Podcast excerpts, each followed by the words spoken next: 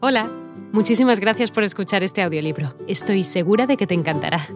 Me llamo Ana y a continuación podrás disfrutar de un previo del libro completo.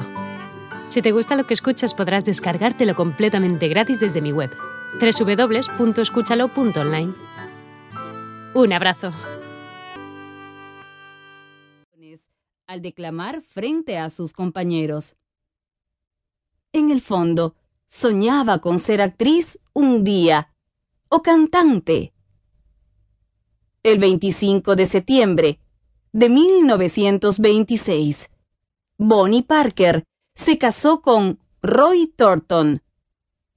El matrimonio tuvo una corta vida y hacia enero de 1929 ellos se separaron, pero nunca se divorciaron. Se dice que Bonnie usaba el anillo de matrimonio cuando murió. En 1927, Bonnie comenzó a trabajar en El Café de Marco.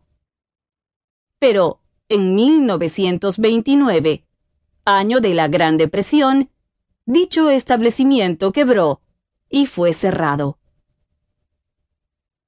El componente masculino del dúo, Clyde Champion Barrow, nació en Texas, al igual que Bonnie, en el condado de Ellis County, el 21 de marzo de 1909. Era el primogénito de ocho hermanos. Uno de ellos, Buck, se convertiría tiempo después en su cómplice.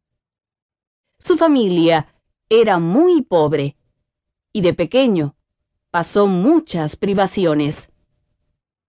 Abandonó la escuela a los 16 años y se dedicó a trabajar, aunque no por mucho tiempo. Su primer percance con la ley ocurrió hacia fines de 1926, cuando la policía lo confrontó por haber entregado un carro alquilado después de tiempo.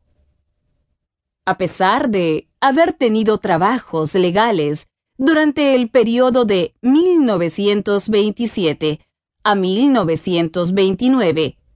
Paralelamente, asaltaba tiendas y robaba autos.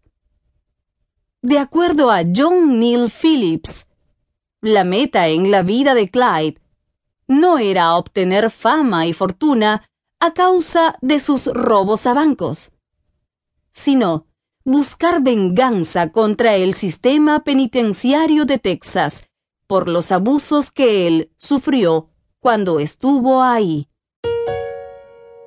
El encuentro. Hay un número de versiones que describen el primer encuentro entre Bonnie y Clyde. Pero la más creíble indica que Bonnie conoció a Clyde a comienzos de 1930 en la casa de una amiga. Bonnie se había quedado sin trabajo y permanecía en West Dallas para asistir a una amiga, quien tenía un brazo roto. Clyde estuvo de paso por la casa de la chica ese mismo día. Sin embargo, la leyenda afirma que Clyde conoció a Bonnie mientras ella era camarera. Cuando se conocieron, ambos quedaron cautivados inmediatamente por la pasión que ambos sentían sobre las armas de fuego y los coches rápidos. Aunque muchos historiadores creen que Bonnie se unió a Clyde porque ella estaba enamorada de él. Los comienzos de una vida criminal. Hacia fines de 1929, Clyde, su hermano Buck y otros se trasladaron a Denton en un coche robado. En Denton, los delincuentes cometieron un robo, pero la policía, al final, detuvo a Buck, quien fue condenado a cinco años de prisión.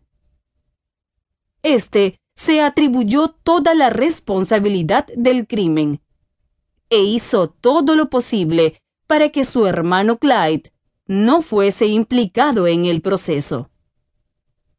Sin embargo, poco tiempo después, Clyde fue declarado culpable y fue condenado a dos años de cárcel. En una de las visitas de Bonnie a la prisión, le pasó de contrabando una pistola. Hola de nuevo. No está mal para ser solo una pequeña muestra, ¿verdad? Si te ha llamado la atención, recuerda que encontrarás este audiolibro completo y gratis en www.escúchalo.online.